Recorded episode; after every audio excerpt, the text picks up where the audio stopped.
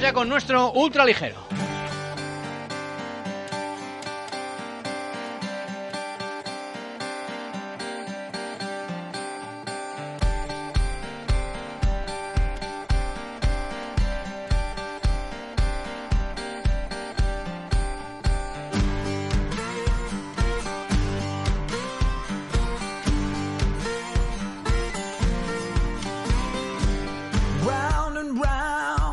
Ayer Juanma José Manuel Puertas entrevistó en Tirando a Fallar a un español que ha triunfado en un banquillo extranjero, ni más ni menos que en el banco de Ekaterimburgo, un monstruo de la Liga Rusa y un portento de la Euroliga femenina de baloncesto. Miguel Méndez ha ganado los dos trofeos y está feliz porque tiene un equipazo.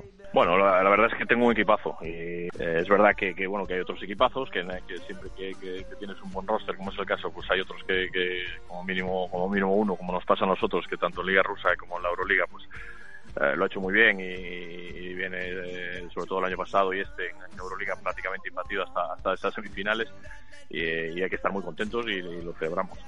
Destituyeron al, anterior entrenador y Miguel se ha tenido que esforzar desde mediados de enero para liderar este proyecto y lo ha conseguido, aunque él hubiera preferido llegar al comienzo de la temporada.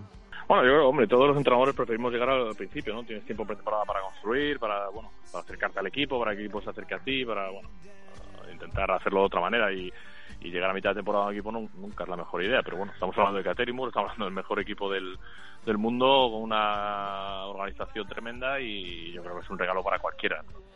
En su equipo, en este Caterimburgo grandioso, una española también grandiosa, una de las mejores jugadores, Alba Torrens, una institución en el básquet nacional. Bueno, yo creo que primero es una persona increíble y, a partir de ahí, pues todo lo que veis en la cancha después. ¿no? Yo he tenido la suerte de trabajar con ella eh, siendo muy niña, en selección, selección sub-18 primero y, luego en el Celta, eh, pues tenía prácticamente 17 años cuando llegó y y ahora me he encontrado pues una mujer hecha y derecha, una mujer madura que tiene muy claro lo que quiere, que, se prepara de una forma tremenda y que está dispuesto a hacer cualquier cosa en la cancha. Una curiosidad en la Euroliga de este año se ha enfrentado en la final al Sopron húngaro de Roberto Íñiguez y en la semifinal ante el Dinamo Kursk de Lucas Mondelo, es decir, los españoles. Se da la circunstancia de que ante el Sopron en la final se volvió a ver las caras con Íñiguez después de que hace unos años ambos coincidieran en una final de la Euroliga. Entonces, entre Rivas Ecuópolis y Ros Casares, evidentemente lo hablaron.